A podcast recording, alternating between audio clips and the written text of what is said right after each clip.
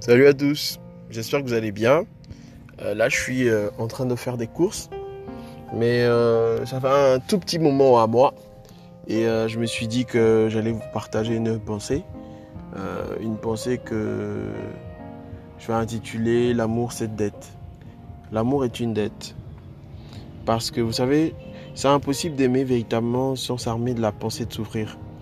Beaucoup de relations amicales et même amoureuses de nos jours sont hautement bancales hyper superficiel et complètement déséquilibré simplement parce que les gens croient qu'on aime pour être aimé. Pour justifier notre amour qui se refroidit, on invente à tout va des principes inspirés par nos déceptions relationnelles, des, principes qui font du bien à notre ego, mais qui fout le pied ce qui fait la cuidité même de l'amour.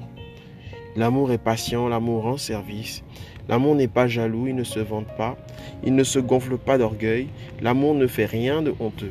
Il ne cherche pas son intérêt, il ne se met pas en colère, il ne se souvient pas du mal. Il ne se réjouit pas de l'injustice, mais se réjouit de la vérité. L'amour excuse tout, par-dessus tout. Il croit tout, il espère tout, il supporte tout. L'amour ne disparaît jamais véritablement. Maintenant, trois choses sont toujours là. La foi, l'espérance et l'amour. Mais la plus grande des trois, c'est l'amour. Ça, c'est un texte tiré de, de, la Bible, du livre de Corinthiens, chapitre 13, verset 13, si j'ai bonne mémoire. Je crois pertinemment que l'amour, c'est un chemin, une vie dédiée à Dieu et au service de tous. Ce serait tellement génial qu'avant de penser à l'amour que nous devons aux autres, ou qu'il nous demande de savoir que peu importe l'état de nos vies et du monde que nous partageons, nous sommes des êtres aimés. Puisque tel il est, tel nous sommes, alors nous sommes capables d'aimer sincèrement, profondément et surtout de façon désintéressée.